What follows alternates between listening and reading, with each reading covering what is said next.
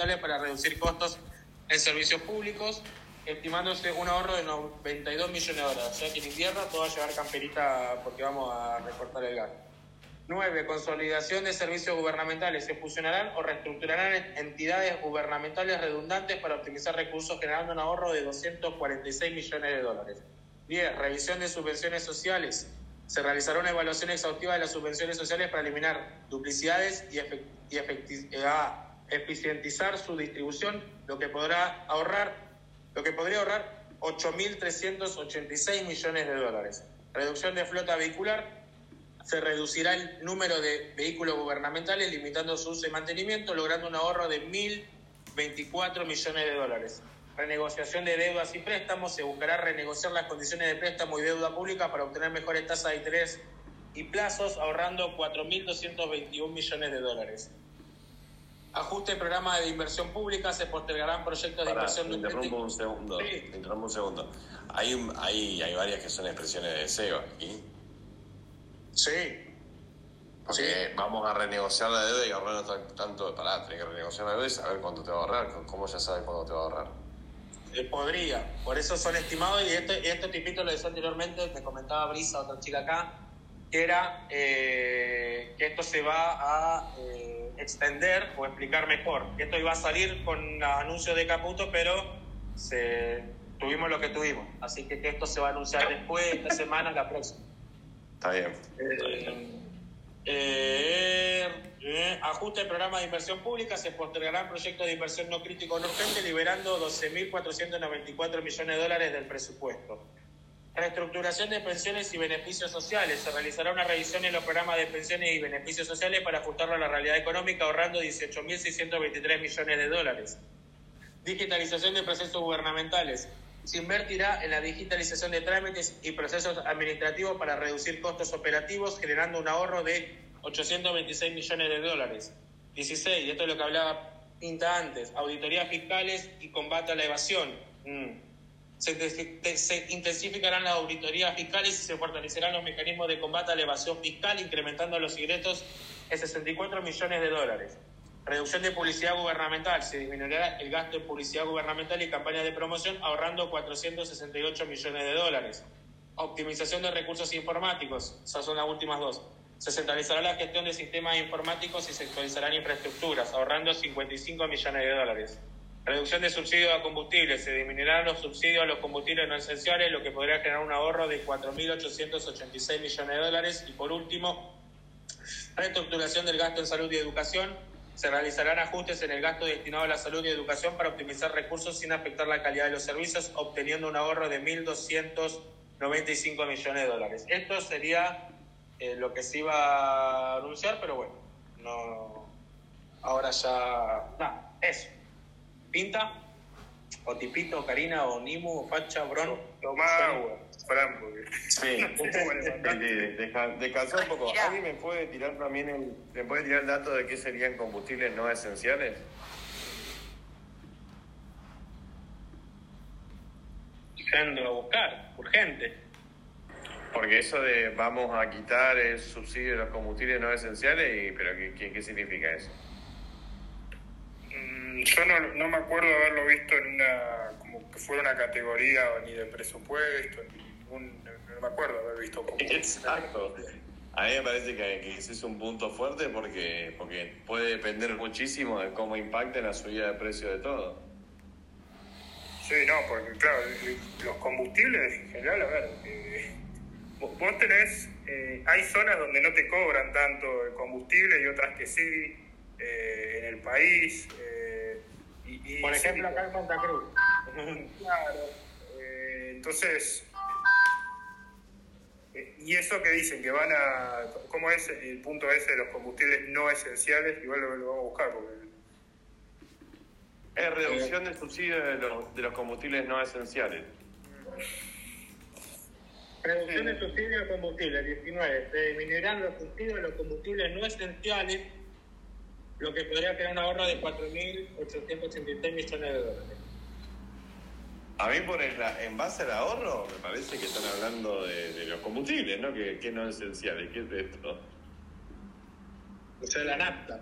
el Gastón. Claro, claro. No, es que lo único que me surge son igual, igual se dijo que no, pero igual el, el tipo, eh, se dijo que los combustibles van a tener precio libre. O sea, no hay mucha tiene tiene tiene sentido. Ahora, pero- Pin- Pinta, yo tengo. Sí, dale, te, termino en ese punto. No, no, no, digo que no es lo mismo uno que lleva, no sé, cargamento, yo qué sé, los camioneros que tienen que eh, llevar. No, bueno, pero no puedo hacer una diferenciación en base No, a. sé. No sé. Pero bueno, no sé cómo le dicen. Yo la verdad no, nunca lo vi en ningún lado. Tampoco, ¿eh? me parece una, una locura esto. Por otro lado, eh, Pinta, ¿vos cómo lo, cómo lo ves a esto? ¿Como un proyecto, de, o sea, como un plan de gobierno o como, che, mirá, eh, tengo que hacer esta medida medio rápido y después te cuento cuál es mi plan de gobierno? Es que eso es lo primero que te dije yo, que estos son medidas de emergencia. Esto no es un plan económico. Está lejos de un plan económico. Eh, Ni siquiera, mira, está bien, un plan de ajuste sí, o sea, toca lo fiscal, o sea, está, está bien. Pero son medidas de emergencia. Vos agarrás, te encontrás con el Estado y decís, che, pará, estoy gastando 12, eh, no sé, 5 puntos del PBI de más, ¿no?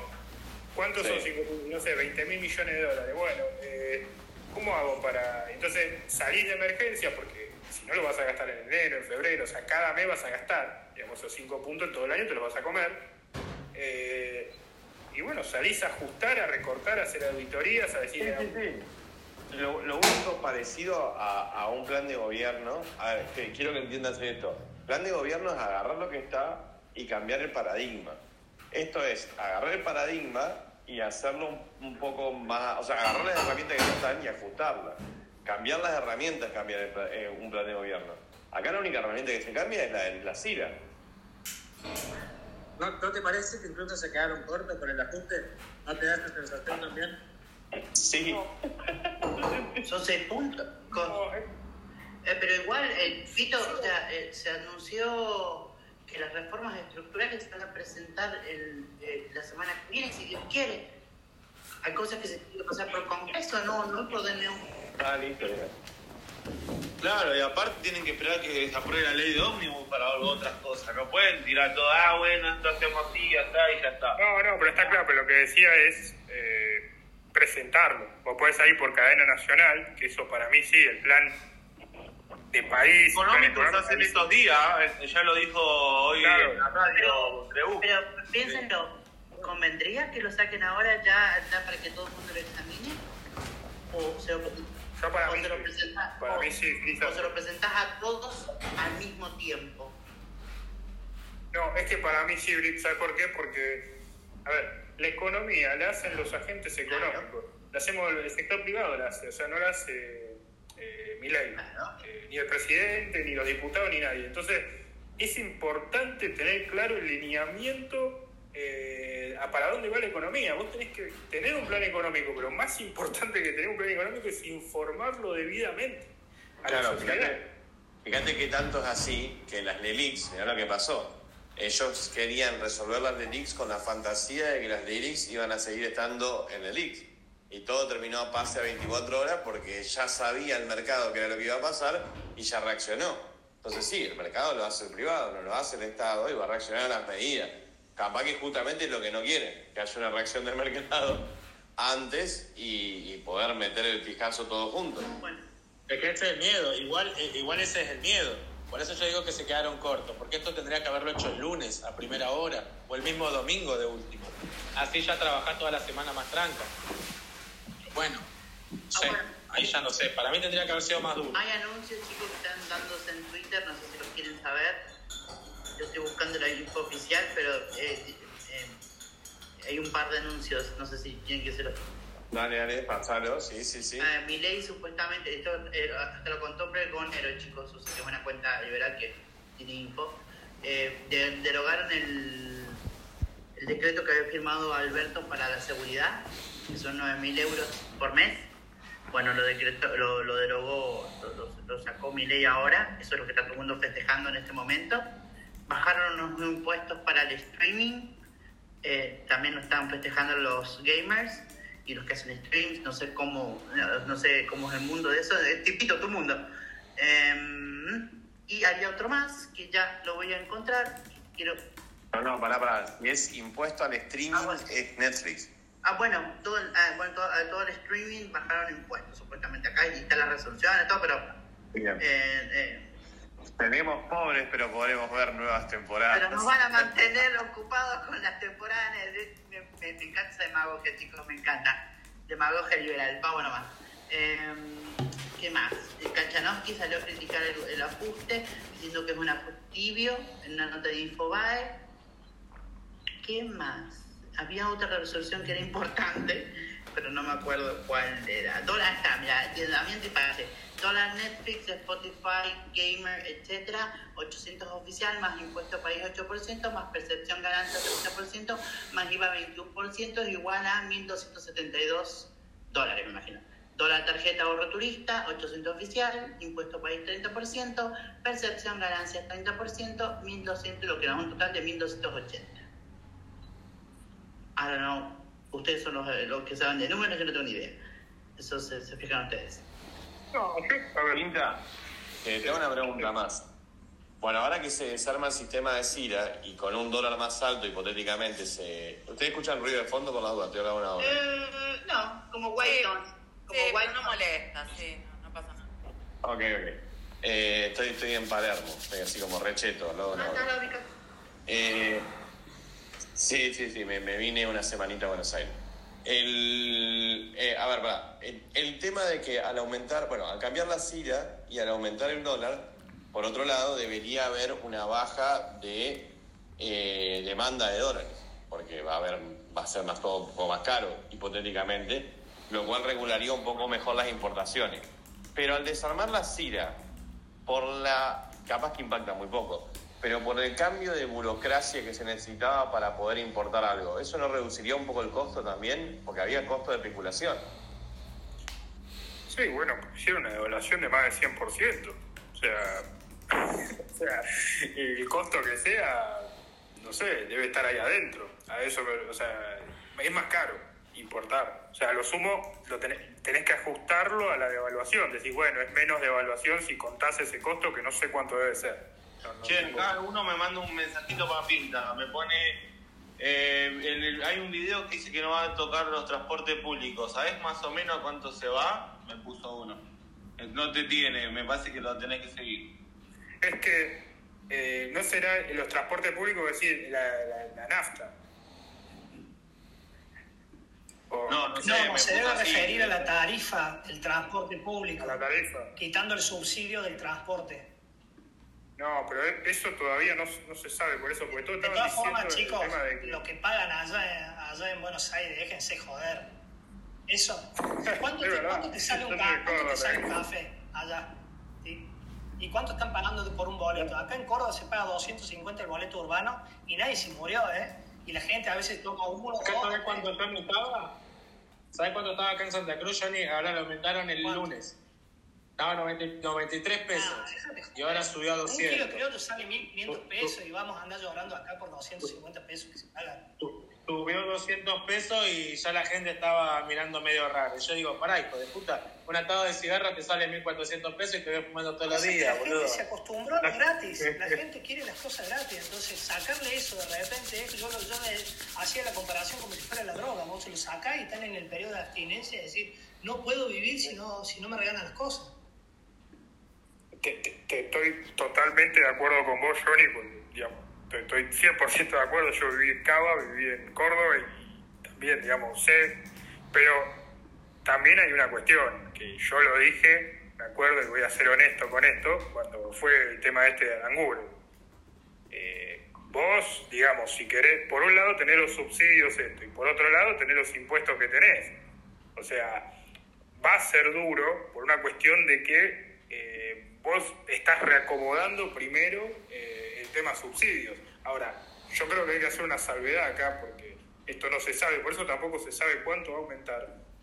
Porque hay que ver si realmente pueden eh, recalibrar los contratos, eh, de- eh, o sea, hacer una recalibración económico-financiera del contrato que básicamente significa que vos tenés que renegociar los contratos, no sé, empresa de luz, le, das la concesión a la empresa de luz, no sé, en Cava que tienen, de Nor, de Sur, no sé, tienen esas cosas, ¿no?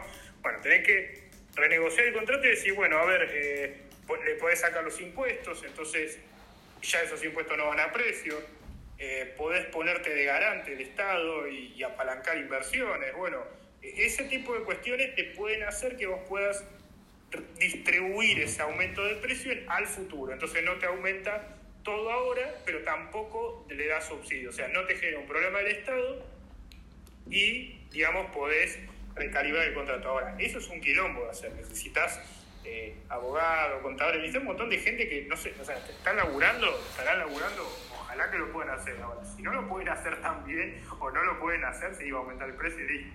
O sea, no, no hay, sacarse el subsidio y ya está. Eh, entiendo que, bueno, acá el otro día con Fran en el, eh, en otro space estábamos discutiendo si era gradualista o no de acá a abril. Para mí no es tan gradualista, pero bueno.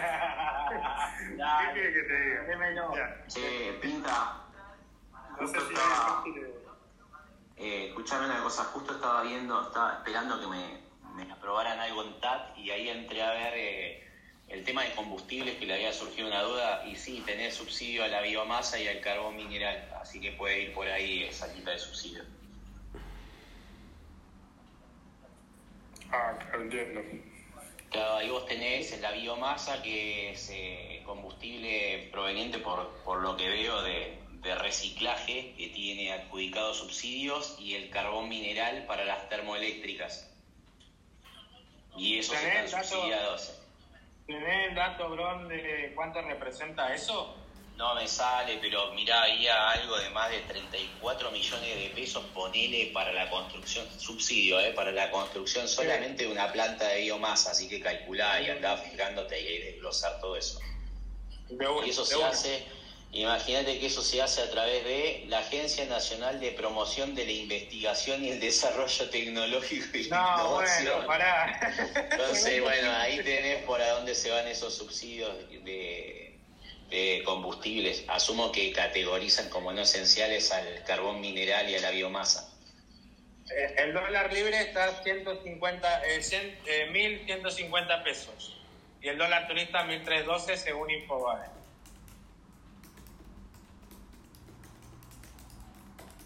Y bueno, no sé, alguien, me- te, te invito vos, ¿qué onda? ¿Qué, qué pensás de esto? ¿Qué, ¿Cuál fue tu primera reacción cuando escuchaste? hacer un pozo y meterme adentro y salir dentro de un año. De hecho, dije, ¿cómo no mano? Ten gran hermano, esa gente sale dentro de un año esa casa. es un golazo, boludo. Este, no, a ver, yo qué sé, esto es como la... a- a- lo, entiendo que son medidas de emergencia y no es un plan de gobierno. Así que voy a juzgar el plan de gobierno cuando aparezca el plan de gobierno, ¿no?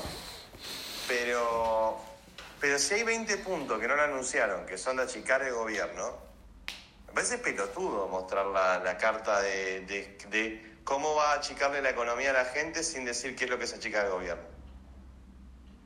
Me parece que entiendo el espíritu de decir la verdad. Acá falta un poco de táctica. De decir, no, no, no, ¿saben lo que descubrimos? Pues el, el acierto lo tenía Mondino, como siempre. Que dijo, no, nosotros encontramos muertos que están cobrando planes. Esa es la onda, de agarrar y decir, mira, encontramos esta mierda, decilo porque está la mierda, hacer lo que hizo Israel, por ejemplo, deja que los periodistas entren y vean el desastre con el, que le damos, deja que los periodistas entren y vean todos los ministerios robados, sin sillas, sin luces, como ya conocemos, deja que entren y lo filmen, deja que vean eso, entonces de esa manera decir, bueno, creamos un poco de- de- de- de- de no de relato, de verdad, porque si no tiene una media verdad, como siempre. A mí me parece que ese es el Claro, problema a nivel comunicacional. Claro, confianza. Eh, a ver, si hubiera leído estas medidas ayer, está bien, iba a ser una hora de, de video, eh, pero hubiera, sido, hubiera habido más cosas para rescatar y decir, ah, el Estado andaba en esta. Entonces no es tan irrelevante, eh, no sé, la, la quita de subsidio al transporte o a la energía. Claro, se estaban gastando todo en este lado. Mientras... Claro, al final de cuentas, los números son tan grandes y que, que la, que la gente no, no. No la gente, yo no dimensiono. Entonces, como no dimensiono, necesito cosas que pueda dimensionar, más cercana a mi universo. Y la cosa más cercana a mi universo es, por ejemplo, yo qué sé, ¿sabías que todos los empleados de tal ministerio se movían con chofer? Absolutamente todos, por ejemplo. O, o, o que yo qué sé, que un chofer iba a buscar a los chicos a la escuela. Boludeces así, venime con boludeces que yo pueda entender y digo, ah, eso se corta, ah, eso es una bochadita, boludo. Y eso, le va, eh, eso cambia la forma en la que el Estado funciona. Entonces, eso, eso que te acerca punto con los con los famosos 15.000% de inflación. Para que ah, estemos esto porque si no vamos a tener esto. Sí, yo entiendo, la, eh, entiendo esa, esa, esa, jugada, pero también se fueron a la mierda con el número. Pero... invito, no, era, no era tan a la mierda, ¿eh? Cuando hicieron números dicen que para llegar a eso estás hablando de casi una inflación Ah, boludo, tenés que agarrar toda la masa, tenés que agarrar toda la masa monetaria e impactarla en un no, día. No, pero eso habla del 15.000%, 15 habla de que en tres meses, por ejemplo, un 50, luego otro 50, otro un 40, y, y esa proyección te lleva al 15.000. Chicos, eh, esto lo se actualizó solo recién, lo voy a actualizar de vuelta con el dólar turista de referencia, me pone acá abajo, 11.44, hace 3 minutos, dólar turista 2.125 pesos. ¿Esto puede estar mal? ¿No? No, está mal cargado. No sé, suba del 41,83% me acá, ¿eh? No, pero debe estar mal. O sea, a ver, pará. A ver, yo tengo, a ver, le pregunto.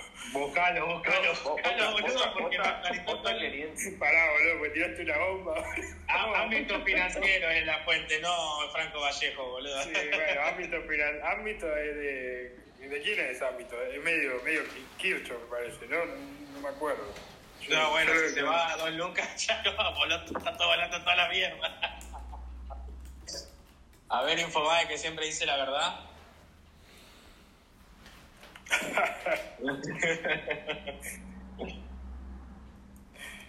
no, igual, a ver, yo con esto, a ver, en líneas generales, la pedida de emergencia, ¿viste? Hay gente que va a decir, o sea, como, yo qué sé, el otro día el, profe Flama va a decir que es poco, que no sirve, que hay que liberar todos los precios.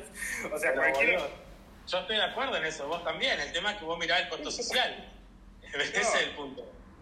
Claro, o sea, cualquiera que esté, no sé, escuela austríaca, ¿viste? Te diga, no, esto es un plan de mil... Esto, esto se hace en dos días, esto huele a claro, todo. Esto es No, está clarísimo, pero... Anoche en los Space, los liberales más, más puros hablaban de, de que el cepo se podía levantar en el primer día y que para ellos no, no iba a tener impacto eso.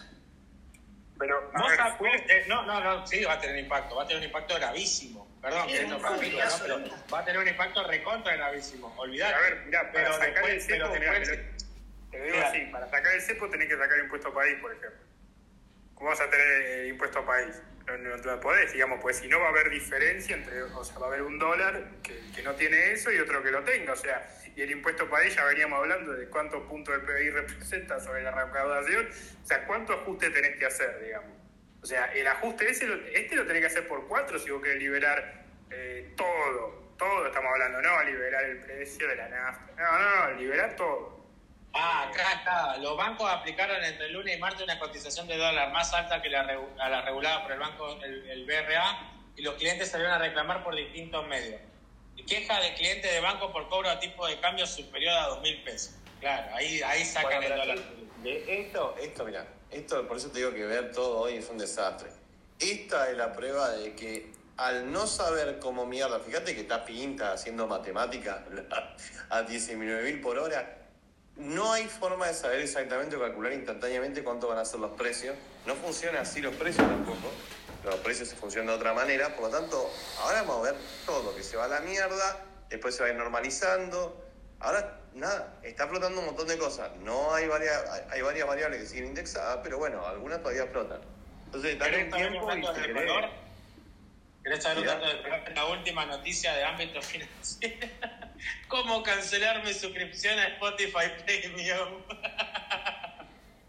Qué lindo país. Qué, Qué lindo país. No, bueno, igual, a ver, yo quiero ver las medidas. A mí lo que más me importa son las medidas. Esto yo lo, lo, tomo como un dejemos de sangrar. Lo que a mí me interesa son, son a ver qué reformas quieren hacer a nivel gubernamental. Me parece muy bien lo de la CIRA, eso me parece que fue un- una... Hay gente que la gritó como un gol, boludo. Gran. Y le, le quitaron Eh, una acá, cajita. acá uno está comentando eso que están cobrando mal. eh, y sí, ha pasado eso de que después te vuel- devuelven la diferencia. Porque tenés cuidado, yo lo decimos de vuelta, cuidado con la tarjeta de crédito de los que están en pesos y pagan en dólares las cosas. La tarjeta de crédito, o sea, eh, no estoy haciendo recomendación, ¿cómo se dice? No estás haciendo recomendaciones económicas ni nada por el estilo.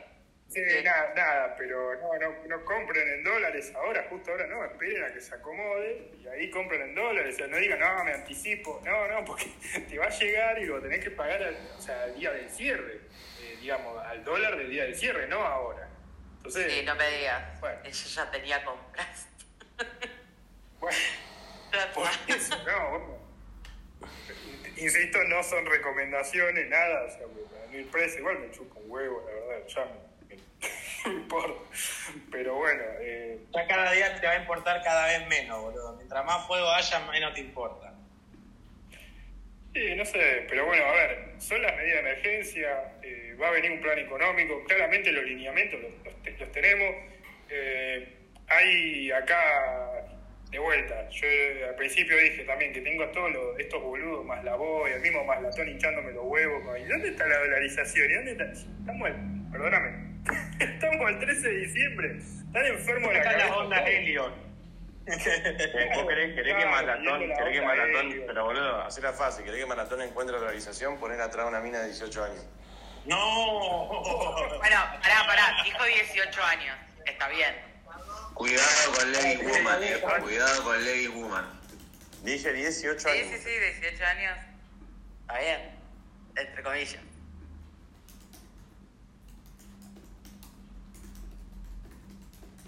Ahí Diego me había mandado Silencio. un, un privado que quería decir algo. Eh, no sé si alguien tiene, yo estoy en la PC, no sé si alguien tiene la mano levantada, pero... Sí, generalísimo. Ah, General, General. perdón. General, buen día. ¿Qué haces, Pinta? ¿Perdón? Pipito, ¿Todo bien? ¿Todo bien, querido? ¿Cómo están, Pacha, ahí que estás abajo? Johnny. Bueno,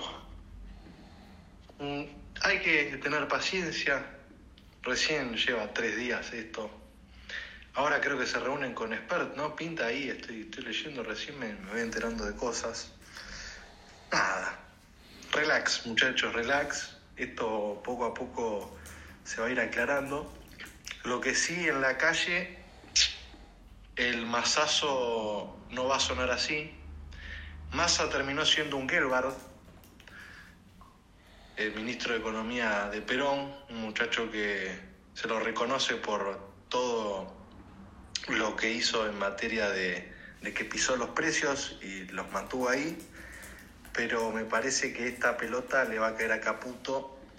En Twitter por ahí reconocemos el masazo como tal, lo que deja Sergio Massa, que es gravísimo, pero en la calle, la calle hoy pasé y escuché voces este, en los comercios, eh, vecinos, ya le están, si mi ley no consigue explicar bien, que ya lo ha hecho, pero en el día a día la gente va a asociar esto a Caputo. Y temo que, que lo terminen asociando a algo trágico que puede ocurrir en Argentina. Pero bueno, paciencia. Por eso trato de ser lo más prudente posible con lo que digo.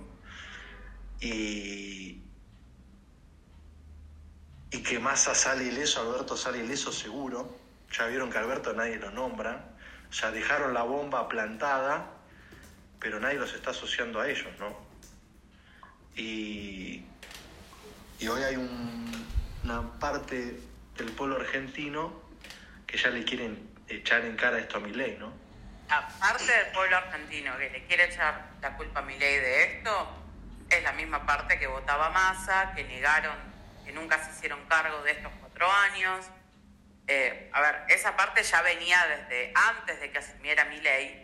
Hay gente, hay periodistas que, encima Novarecio saltó a decir, está diciendo no, no está diciendo boludeces, pero básicamente se lo decía, que decía, bueno, ya ganó mi ley, de ahora en más todo, todo lo que pasa es de mi ley. Y él, y Novarecio le dijo, asume el 10 de diciembre. Ah, bueno, pero ellos dijeron en campaña lo mismo Brancatelli, bueno, Brancatelli la verdad que no, tiene, mucho cerebro, pero también estaba diciendo, el 10 de diciembre ellos dijeron que van a- tienen que esperar 18 meses, y Brancatelli dijo, no, no, no, el 10 de diciembre la gente tiene que estar mejor.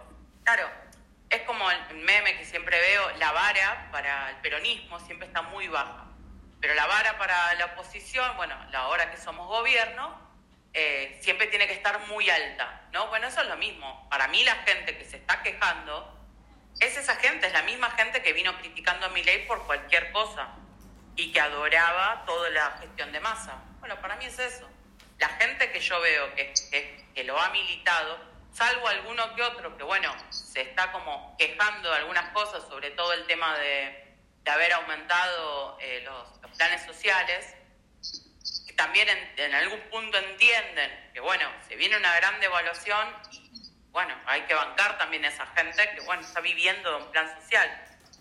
De a poco se irán auditando, de a poco se irán eliminando, pero mi ley lo viene diciendo de campaña eso, que no va a eliminar los planes sociales, lo que va a eliminar es el intermediario, para que tampoco se queden ni manejando esa gente que, bien dijo mi ley, están de rehén, y también eh, eliminar todo lo que sea eh, todo lo que sea ese, ese, dinero que se quedaban también. Bueno, hay un montón de cosas.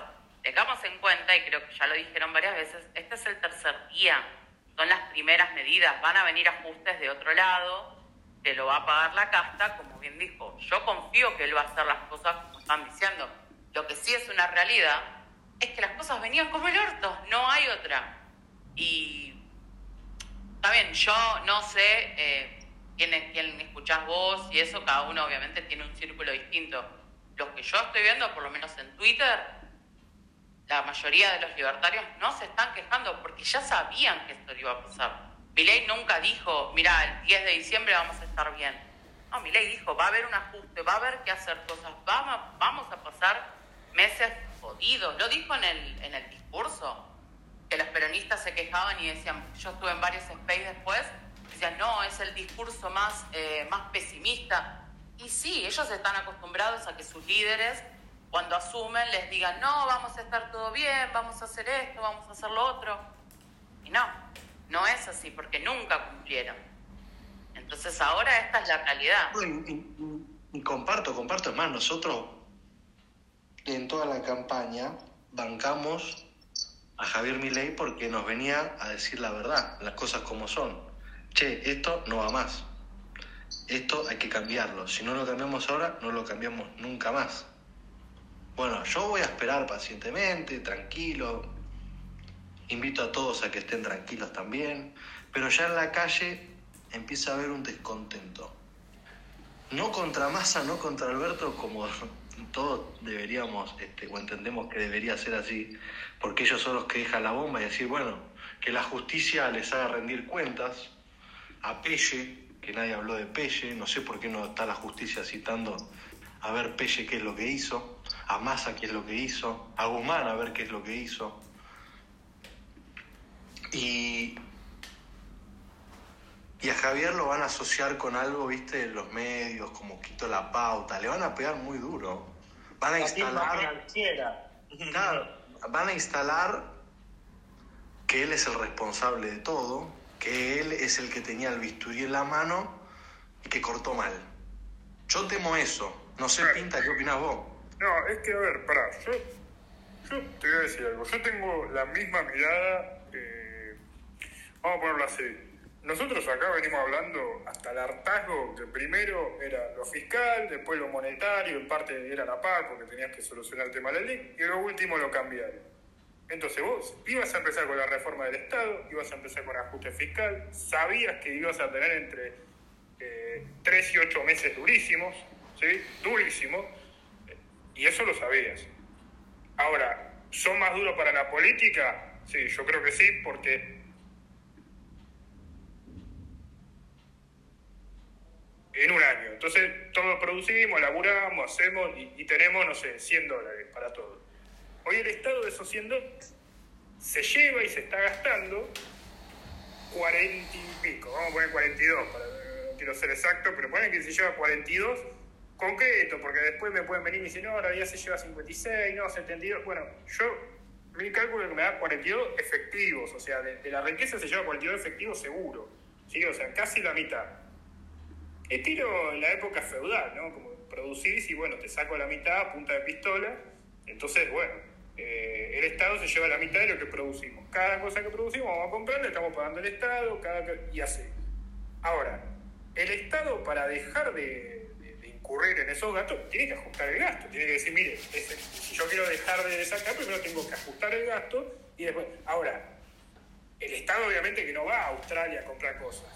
Le compra también al sector privado. Entonces, indudablemente que el ajuste indirectamente también llega al sector privado y como hay también eh, toda una complejidad de subsidios, otras cosas que de alguna manera con un pasamano, primero pasa la mano por las porosas manos del Estado, esa frase que, a mí me gustaba, el Estado, bueno, se queda un poco y, reparte, o se hace lo que es, lo- para mí lo que es una aberración, que es esto de la distribución del ingreso, que es eh, castigar a, a alguien que produce, y bueno, eh, vos como político te sentís Dios y decís, ¿sabes qué? Yo distribuyo, a mí, yo digo quién debe recibir y quién no. Incluso, o sea, encima un burócrata inútil que, que- va a distribuir y que obviamente se queda con un pedazo, ¿no? Porque eso, seamos, seamos, seamos claros, yo era muy inocente con, con las formas que tenían de robar. Yo siempre pensaba lo mejor y decía, qué boludos que son, ¿por qué no la vieron esto? Y no, me di cuenta que había,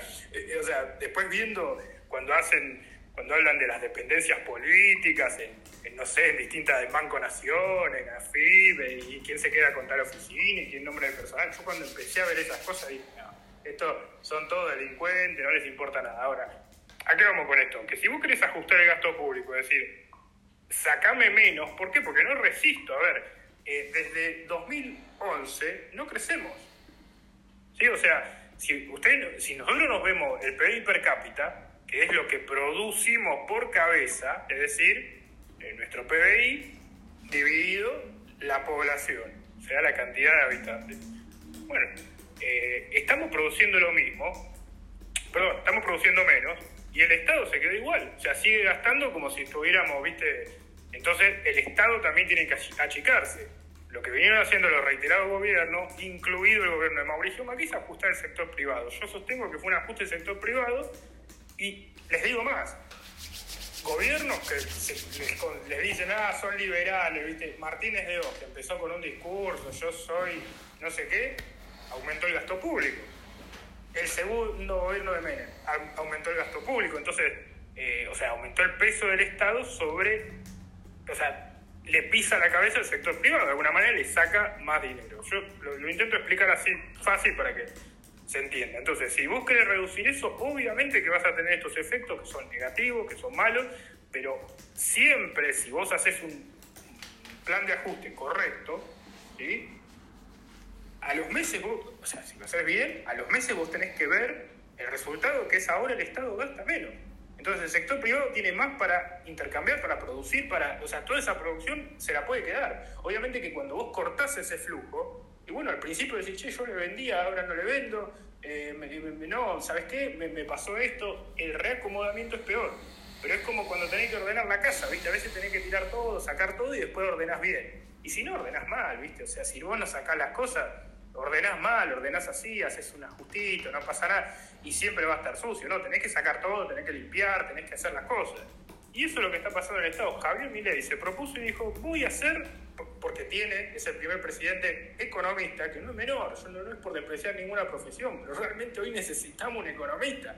O sea, necesitas un tipo que entienda en profundidad lo que está pasando.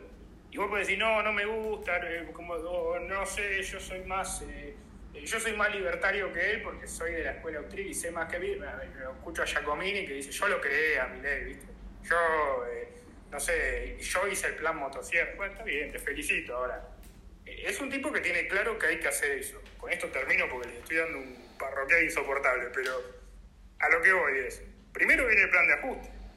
Después, que eso también te va a servir para frenar, eh, porque vos tenés que hacer ajustes para llegar al, al cero de déficit, es decir, no gastar más de lo que tenés, para no tener que emitir o endeudarte, que es lo mismo, emitir es endeudarte también internamente, pero para no endeudarte, para no emitir, cuando vos frenás la emisión monetaria, bueno, ya, digamos, eh, pues es un proceso que tarda, porque cuando frena la emisión monetaria no, no se frena la inflación, la inflación sigue, así puede seguir un año, puede seguir un tiempo, entonces, eh, pero empezás el camino. Ahora, hay otra cosa, que esto, esto es lo último que digo, lo prometo, y después alguien que me corte, por favor, porque si no, eh, hace tanto que no hablo.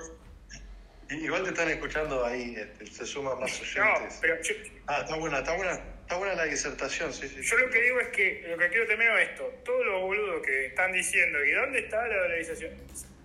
Insisto, ya le hemos hablado hasta el cansancio. Tenés que llegar al déficit cero, tenés que solucionar ahora lo que, el problema que, se- que hoy se llama eh, pases pasivos o como quieras, son todos eh, pasivos remunerados del Banco Central, lo mismo. O sea, un día, siete días, lo mismo, lo tenés que resolver. ¿Cuándo resolves eso? Que evidentemente el plan de ajuste va a tardar porque, digamos, hay cosas que no son inmediatas, no puedes ajustarla inmediata, ponele las cosas que tenés que hacer auditoría y cuánto va a tardar, muchos meses. Y bueno, va a tardar algunos meses. Y bueno, y lo tenés que hacer. Ahora, Sí, Pinta. termino con esto, termino con esto. La libre competencia de moneda, el cierre de Banco Central, se va a aplicar. Porque, ¿Por qué? Porque es la, el único escape que vos tenés a tener que bancarte dos años de inflación. O sea, si vos haces este plan de ajuste, haces todo, sale bárbaro, y después encima, dentro de cinco meses, vamos a poner un- seis meses, vamos a poner se- seis meses y decís, ¿sabes qué? Listo, ya estamos, estamos bárbaros, tenemos déficit cero, tenemos, no sé, estamos bárbaros. ¿Y ahora qué hacemos? No, no tenemos que bancar los años más de inflación alta. La verdad que la gente, o sea, es una locura. O sea, primero, no, no, no, lo podés hacer. Ahora, si vos me decís, no, aplico una convertibilidad y ahora, además del ancla fiscal, como tengo déficit cero y no voy a emitir ni nada, tengo un ancla cambiaria, ah, bueno, eso te sirve para escapar, porque la inflación está sobre el peso argentino. Entonces vos, si aplicás, esto obviamente consiguiendo los dólares, si no conseguís los dólares, olvidate, vas a tener que sufrir y listo, porque te endeudaste y jodete. Y si no conseguís refinanciar esa deuda, olvidate. O sea, obvio. Ahora, conseguir los dólares, podés aplicar la libre competencia de moneda, es capaz de la inflación. Te vas al dólar, una moneda fuerte que no tiene eh, la inflación que acarrea y que va a seguir acarreando el peso argentino y se terminó. Entonces escapás a la inflación. Pero yo estoy bien en algo, en que no llegamos a la hiper. Lo que dijo Milley de 15.000% es nada más anualizar 50% mensual, más o menos 50 y pico por ciento mensual, lo anualizaste a 15.000. Eh, Simplemente quiso decir eso. Lo que digo es, ¿podríamos haber caído en la hiper? Sí. O sea, podríamos haber caído en la hiper como pasó en los 90, como pasó en el 89 y como pasó en el, noven- en el, el 90. Hubo dos hiperinflaciones y se cayó en la hiper y la hiper también te licúa el gasto, o sea, es un ajuste. Te licúa todo el gasto, o sea, pero te lo licúa, o sea, en hospital, en, en todo te licúa. O sea, no, no puedes elegir, ah, bueno, que pierda este, que pierda el otro. Lo mejor es hacer un ajuste desde el Estado, decir, mire, voy a ajustar acá, voy a ajustar allá, eh, este no, voy a aumentar la tarjeta alimentar, pero esto sí lo ajusto. Eso es lo que está haciendo. Entonces yo con eso estoy contento. Ahora, ¿van a ser meses durísimos? Sí. ¿Va a haber libre competencia de moneda? Yo voy a seguir profesando y estoy seguro, porque está en la cabeza de Javier, que sí. O sea, por suerte Javier es el que tiene la lapicera, es el presidente y está convencido de eso. Con lo cual, Y ahí pinta donde voy a entrar un poco a lo político. Lo que está haciendo Javier es heroico.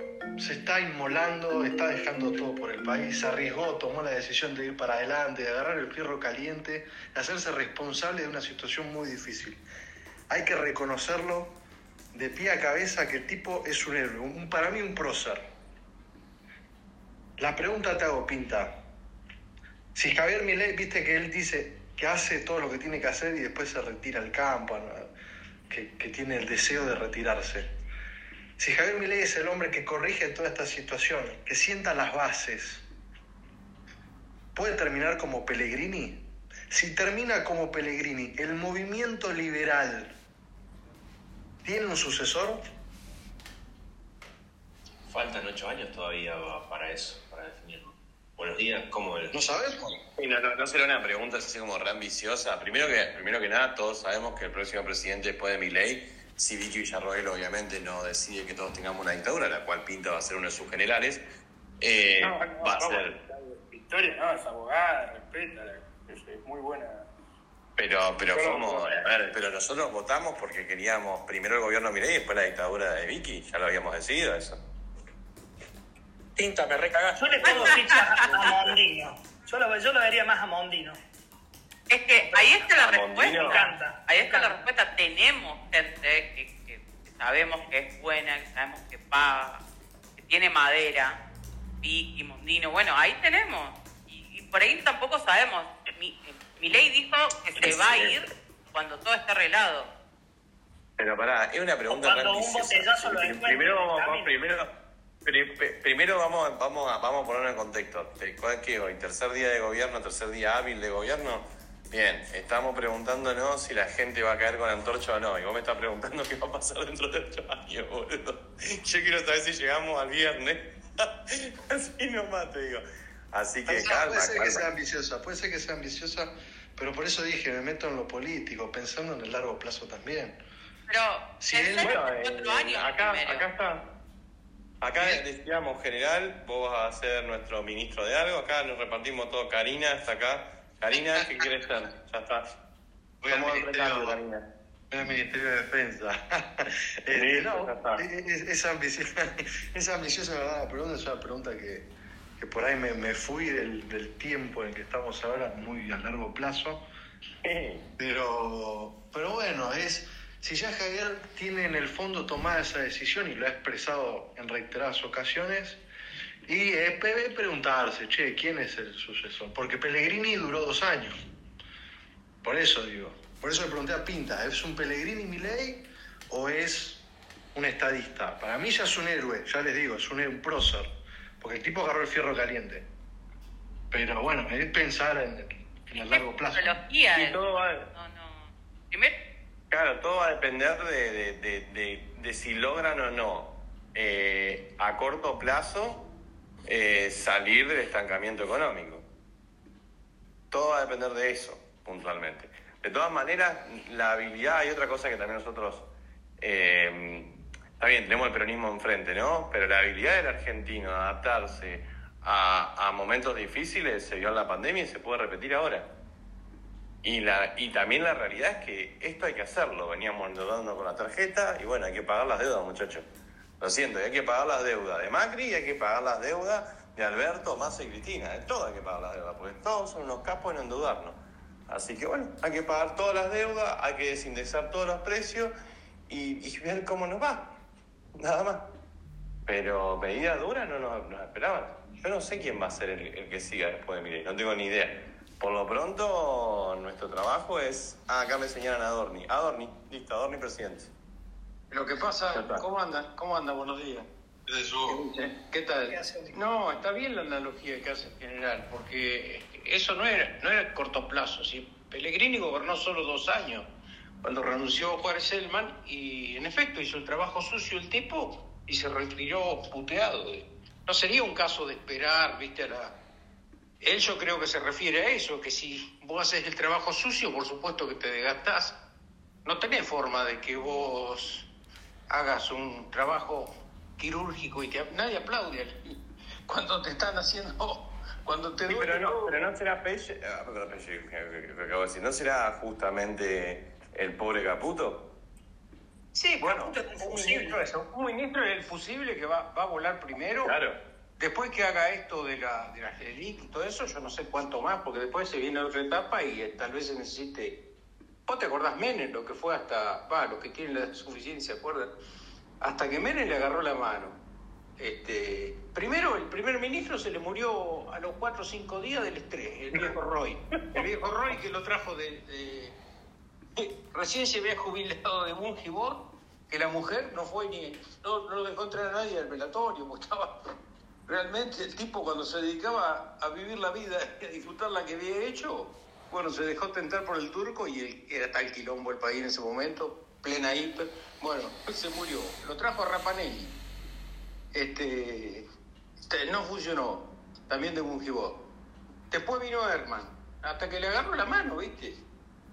Eh, no es tan sencillo. Ahora, por ahí, Caputo yo creo que una vez que arregle, lo, trajo porque era, ya sabíamos lo que pensaba antes de Caputo Javier. Lo que pasa es que el tipo es especialista en esto, fue un, trader este, muy exitoso en Wall Street, entonces, este, eh, y, pero yo no sé si después que acomode todo esto el tipo va a seguir o si tiene ganas de seguir tampoco, porque Caputo tiene fácil aseguradas 100 vidas de- en lo económico, entonces eh, se vuelve a vivir tranquilo y, y listo. Es que hubo, a ver, creo que, no sé, yo, te- a ver, no sé si alguien me va a saltar a yugular por esto o no, pero a mí Caputo me parece un nefasto y me parece un tipo que no...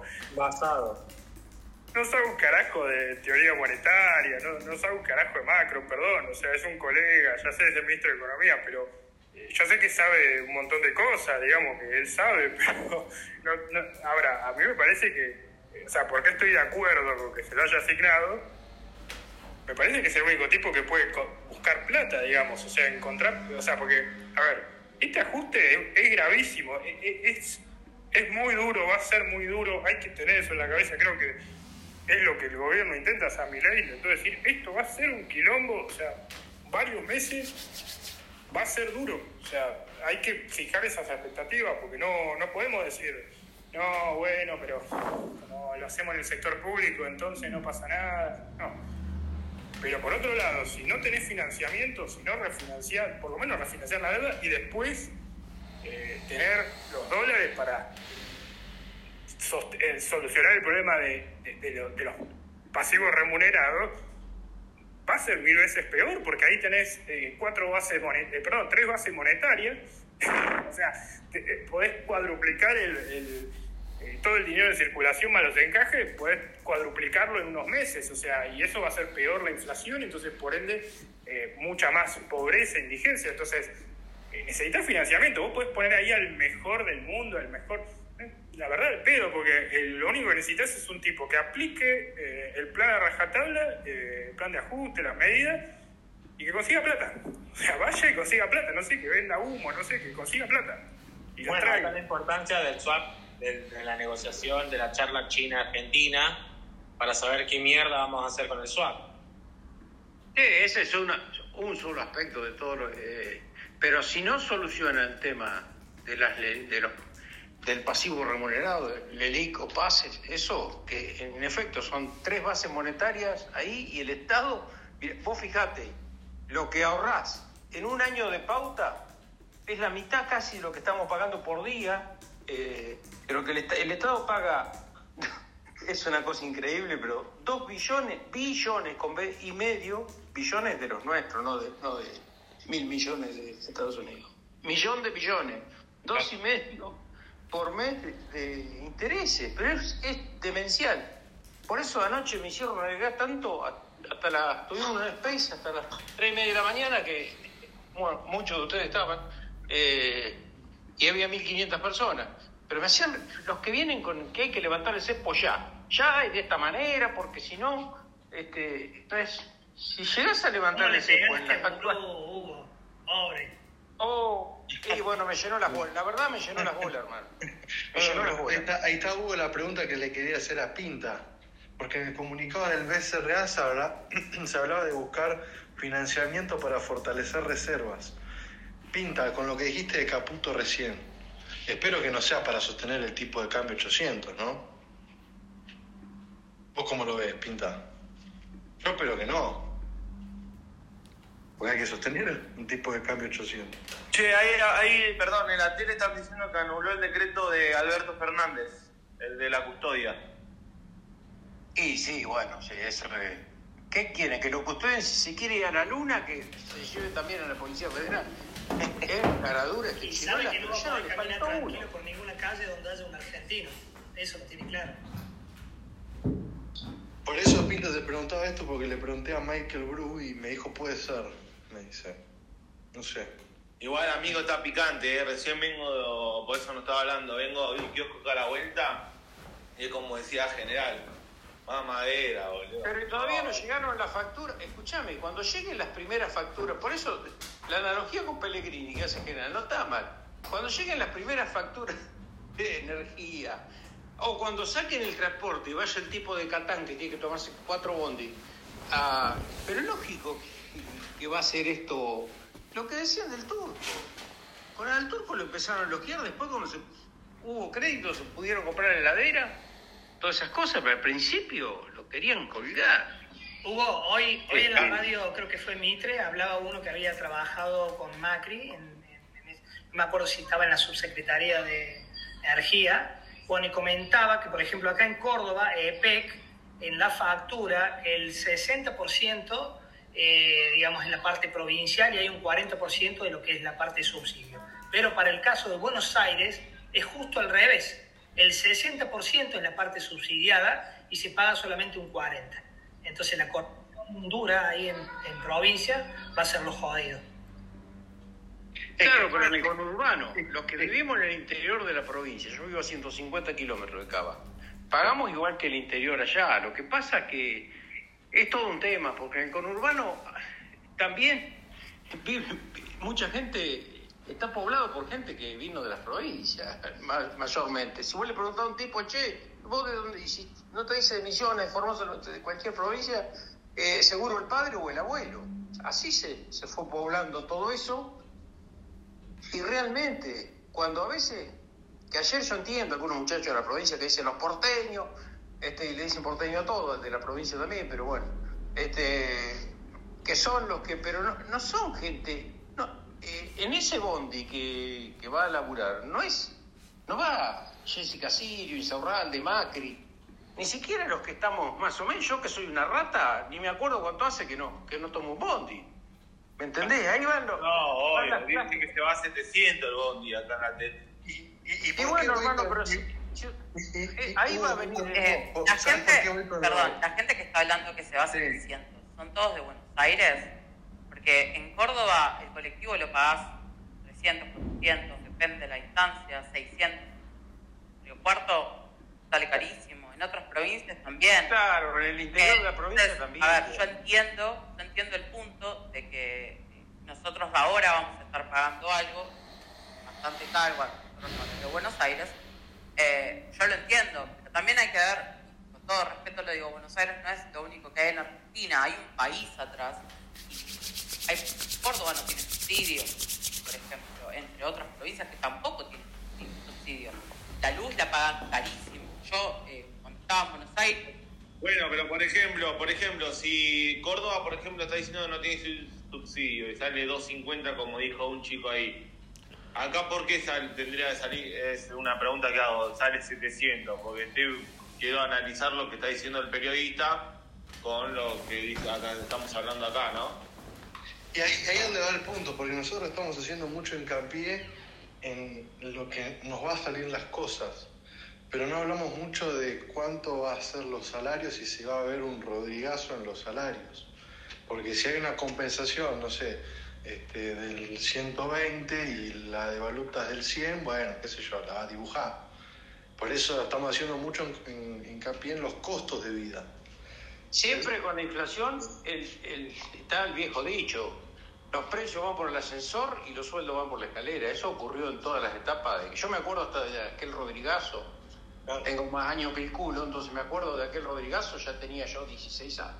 Por, por- Este, por eso hubo, por eso hubo cuando entré al Space, mencioné lo de Gelbard, porque de Gelbard sí, el pueblo argentino tiene un recuerdo de, de Gelbard ahí, que algo hizo, pero el que pagó las consecuencias fue Celestino Rodrigo. Y en la historia argentina, ¿qué quedó? ¿Gelbarazo o Rodrigazo? Bueno, predominó ¿no? General, Exacto, pero yo, a ver, yo manejo tanto Twitter como Instagram y como me, dedico a repartir en pedido ya, me estoy en contacto con gente de, diversas partes, por lo menos de Bahía Blanca. Y ¿qué fue? El sábado, me parece, entré a un bar que a estar bastante bueno, pero había cuatro intelectuales de Miller hablando de Bukele, inflación y Bitcoin. Así nomás. Y vos, vos lo veías, vos los escuchabas y no es que hablaban sin saber, tenían, estaban bastante bien parados. Yo creo que redunda un poco en... Digo, digo, hay, hay, hay conversaciones de todo tipo. Yo habré escuchado más o tres. Yo por ahí estoy general.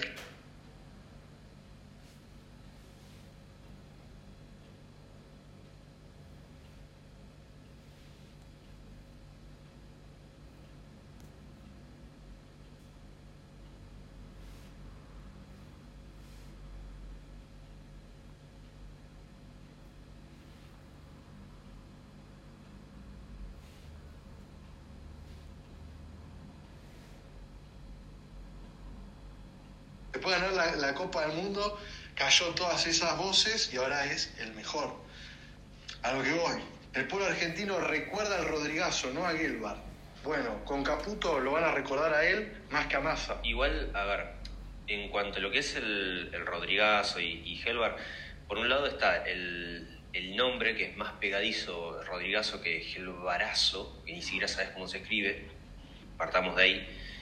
Y después, por el otro lado, es que hoy por hoy la gente tiene mayor acceso a, la- a- a otras opiniones y a otras tendencias y ya se está quedando muy grabado en la cabeza de la gente el masazo.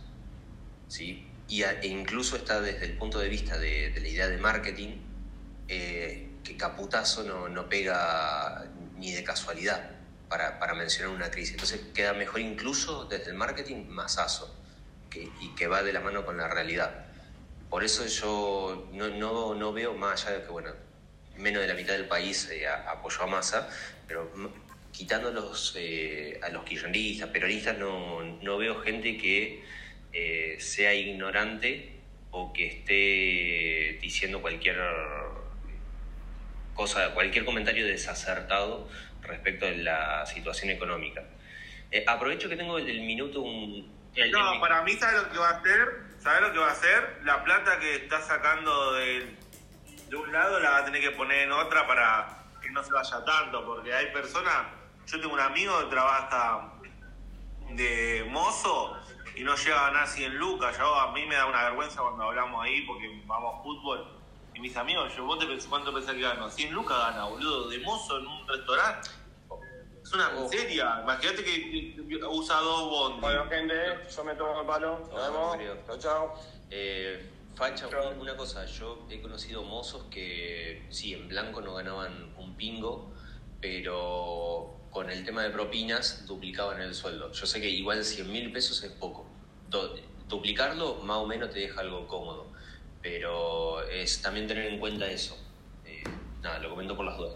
Sí, igual yo vivo en un barrio donde el chabón trabaja que no es que se llena wow como en capital, por No, no, ejemplo. no, más vale. El tema de propinas depende también de la zona donde esté el, el bar. Eh, eh, el muchacho este que yo conozco que, que trabajaba de, de- de mozo era bastante ducho en el tema de, de los laburos estos y se iba a trabajar en zonas donde había mucho turista. ¿Por qué? Porque el turista, por un lado, está acostumbrado a que siempre le pongan, le cobren el- la propina, pero si vos se la recordabas, que no estaba incluida la propina, eh, te dejan dólares. Dólares o lo que pingo sea. Y como le, calculaban como el traste, te dejaban tomar, ahí tenés.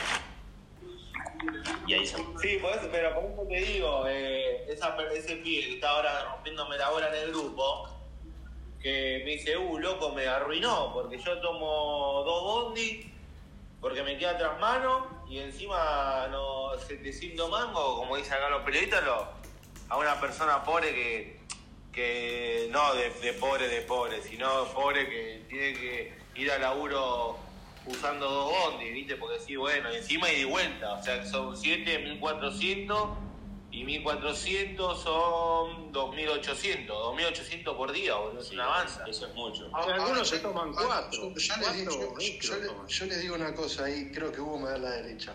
Si pasamos, y Pinta también, si pasamos estos seis meses, ocho meses, los meses que sean, después el pueblo argentino se va a olvidar, como se olvidó de la cuarentena, de la pandemia. ¿Por qué digo esto? Porque, a ver, Sergio Massa estuvo a a un 3% de ser presidente, muchachos. Y la pandemia, la cuarentena, se olvidaron todos. Bueno, va a pasar lo mismo. Hola gente, ¿qué tal? Buen día. Mi nombre es Adrián, soy el carnicero. Bueno, yo creo que ustedes ya están al tanto de lo que está pasando con la carne, ¿no? Subo para hablar, para contar algunas cosas que está pasando con la carne. Bueno, yo me acabo de enterar hoy que la carne de la media red que a nosotros nos vendían tenía un subsidio.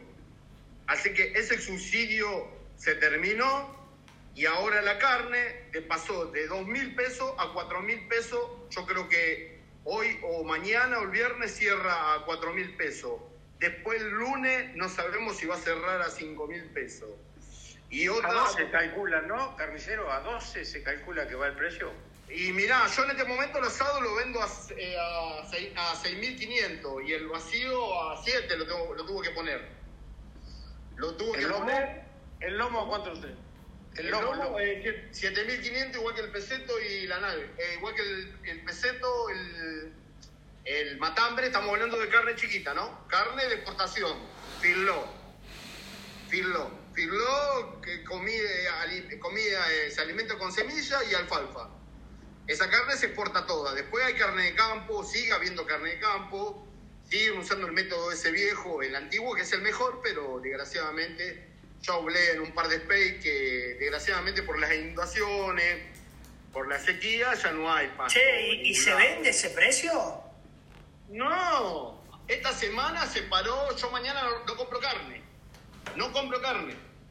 No porque hay un efecto, pero no- siempre pasa lo mismo, pero esta vez fue muy, muy zarpado, eh, porque hay algunos que se zarparon con los precios. Yo tengo un colega. Lo que pasa es que hay gente que subió precios antes de, o sea, porque iba a haber una devaluación y ahora va a subir los precios porque está la devaluación. Claro, está la devaluación, pero no sabés hasta dónde, hasta que no sepas el número final. No puedes subir por subir. No puedes subir por subir. ¿Entendés? Pero si, ah, eh, eh, supongamos, mi ley tiene que hacer algo, porque está pasando algo que por ahí ustedes no saben, pero China se, te- se está llevando toda la carne. China en este momento se está empezando a llevar toda la carne. Así que se abrieron las exportaciones y parece ser que se la está llevando toda China, así que no le va a interesar el mercado interno. Así que está bien, hay una devaluación, pero no puede llegar a costar un kilo de carne 25 mil pesos. Si esto no le ponen un tope, un freno, puede llegar a suceder esto, gente. Adrián, Desgraciadamente, Adrián, ¿cómo Carnicero, ca- carnicero ¿vos, sos, vos sos dueño ahí de, de- sí, negocio y todo. sí, hace 10 años que tengo. Oh, le explico. Y, y para, Yo para- nunca vi no, una cosa así como esta.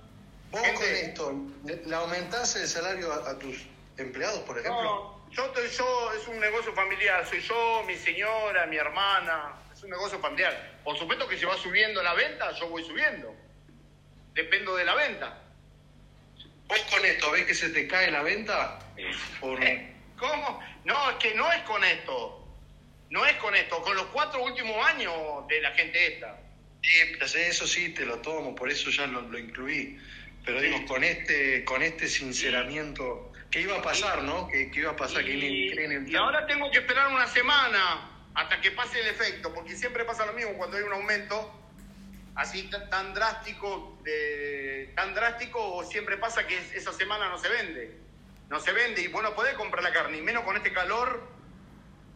Yo tengo cámara, tengo todo, pero no, no, no la puedo tener ahí de adorno, ¿viste? Yo la tengo que vender. Imagínense que una media red que yo pagué el lunes, la pagué 227 mil pesos, la pagué, una media red de 90 kilos. Si yo mañana me traen la carne, la tengo que pagar 330 mil pesos más.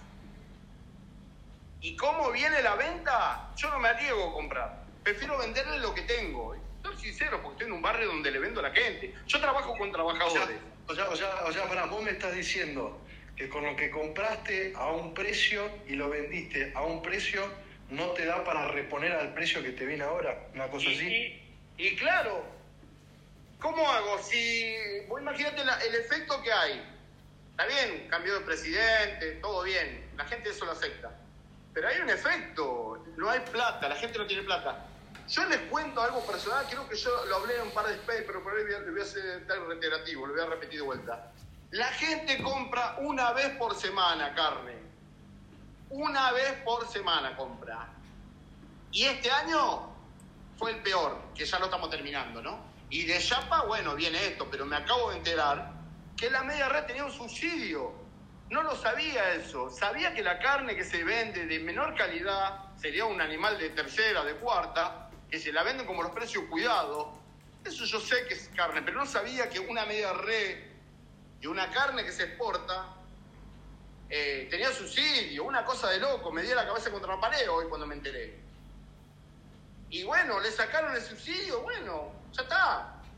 Y ahora van a querer el precio que tenga que valer, pero ya que llega a ese límite de que hablen de 25 lucas, bueno, está bien, 7 dólares, 8 dólares, 10 dólares, pero... Hay, hay carniceros muy, muy interesante esto que, que pregunto, porque si vos me decís, mirá, la carne que yo tenía no la puedo reponer porque ahora mis costos son otros, entonces va a haber escasez, o sea, va a haber menos oferta de lo que haces vos, de lo que vendes vos, y entonces va a subir más los precios. Y ese tipo no se puede arriesgar un tipo a vender y no poder reponer. Por eso nunca tiene la culpa el comerciante de los aumentos de precio que los descerebrados quieren, control de precio en los negocios. ¿Cómo te va a vender un tipo eh, más... eh, Ese problema no, es que sean abusadores, el tema es que No se quieren cubrir. Por eso estamos como estamos. Quisieron inculcarnos algo que no se puede. Si a mí viene el inspector y me dice, vos tenés que vender la carne a 3 mil pesos. ¿Y pero qui- quién me devuelve el- lo que yo estoy perdiendo? Bueno, también yo te lo doy, te lo pago yo. Y así estamos. Y así estuvo todo. Eh, así estuvo todo. Ahora nos estamos dando cuenta que todo estuvo así, tapado para, no sé, aparentar otra cosa, pero la realidad es otra. La gente ganaba dos mangos, pero seguían aumentando las cosas. La gente a partir de más tiene que ganar bien para que pueda comprar. Pero bueno, ¿qué va a hacer? Así estamos. El tema de los precios va a ser un par de semanas, meses hasta que se aco- acomode todo. Por eso está, más allá de que le, te quitan el subsidio, es porque no hay precios anclados. O sea, vos no sabés qué es lo que valen las cosas hoy. Es que todo subsidio que te agregan, todo subsidio que te dan, lo terminás pagando en otra cosa. Lo vas a terminar pagando en inflación. Ese es el tema. Porque yo entiendo que la quita de un subsidio es algo lo ves, pero hay muchas cosas que después no ves, todos los aumentos estamos. 150 y pico de inflación anual. Bueno, eso, a ver, emitieron el último mes el tema de la campaña, emitieron una burrada y eso lo vamos a tener que ver en el futuro. Eh, es algo, yo entiendo, entiendo la queja y entiendo el, des- el descontento de la gente, pero si no haces un ajuste, si no lo haces ahora, va a seguir siendo lo mismo de los últimos años. Vas a seguir generando deuda, entiendo, vas a seguir con lo mismo, vas a seguir con el estúpido control de precios que nunca ha funcionado nunca, y después cuando termina el control de precios te aumentan no un 50%, y entonces es exactamente lo mismo. Hay que hacer un ajuste lamentablemente, pero esto ya se venía diciendo desde, desde antes de las elecciones, o sea, durante las elecciones.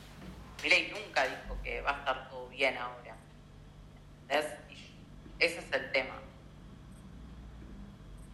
Ahí está, sí, comparto, comparto ahí, este, por eso esas preguntas que di, como dice Hugo, este, el control del precio no va más, bueno, se destapó la olla con eso, y bueno, serán este, algunos meses para que vuelva todo a estabilizarse y, y el mercado pueda encontrar su destino. Pero creo que Chad, creo que me quiere decir algo, Chad. ¿Cómo andan amigos? Hola Pinta, hola a todos. No, quería, quería sumar más que nada a lo que estaban comentando, de que todo lo que está sucediendo no es algo que no se había hablado antes y que después también, eh, bueno, yo no vivo en Buenos Aires, eh, no vivo en Capital, perdón, vivo más afuera eh, y hace, hace un tiempo desde que me mudé lejos que no, no tomo transporte público, ahora que me vine para las fiestas para acá estoy todos los días con la SUBE y gente que nada más quiero poner un poco de contexto con el tema de los precios. Eh, ayer varios amigos, como me imagino a todos ustedes, me mandaron mensajes, que el ajuste, que esto, que lo otro. Eh, mayor,